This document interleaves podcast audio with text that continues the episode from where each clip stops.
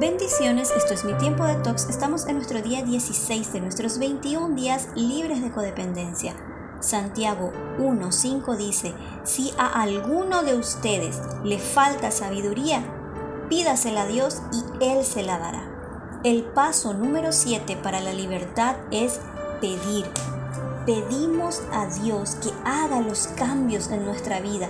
Me someto voluntariamente a Él y con humildad le pido que remueva los defectos de mi carácter. ¿Por qué tengo que cambiar yo si el que está mal es el otro? ¿Qué es cambiar? ¿Es dejar de ser quien soy? ¿Tendría una personalidad diferente? ¿Perdería eso que me hace único o única? En realidad no se trata de nada de eso.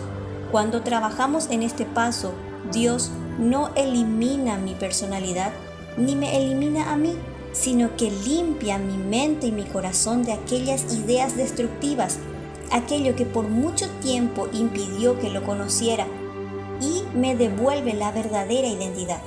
Dejo de ser pasiva para ser pacífica. Dejo de gastar todo ese impulso en cosas que no me ayudan para invertir esa energía que tengo en mi propósito.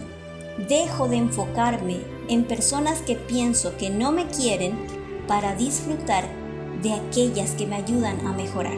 Tomar este paso es reconocer que tengo muchas cosas buenas, pero muchas de ellas están contaminadas con heridas del pasado, rechazo, temor, falta de identidad y engaño.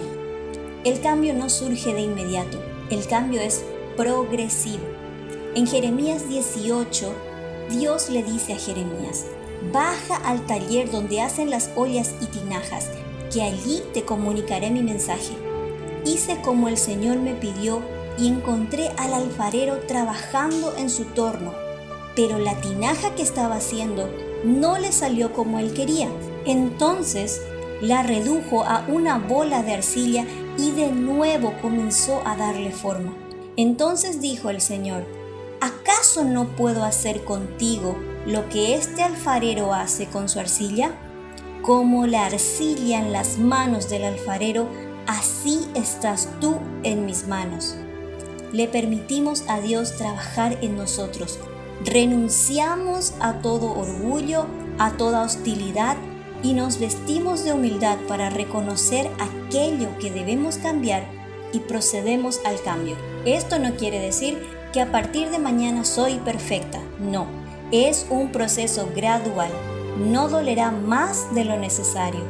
Este proceso no absuelve la responsabilidad por nosotros mismos, pero este paso nos da permiso de ser quienes somos y nos permite pedir al Espíritu Santo, por favor, ayúdame, por favor, transfórmame.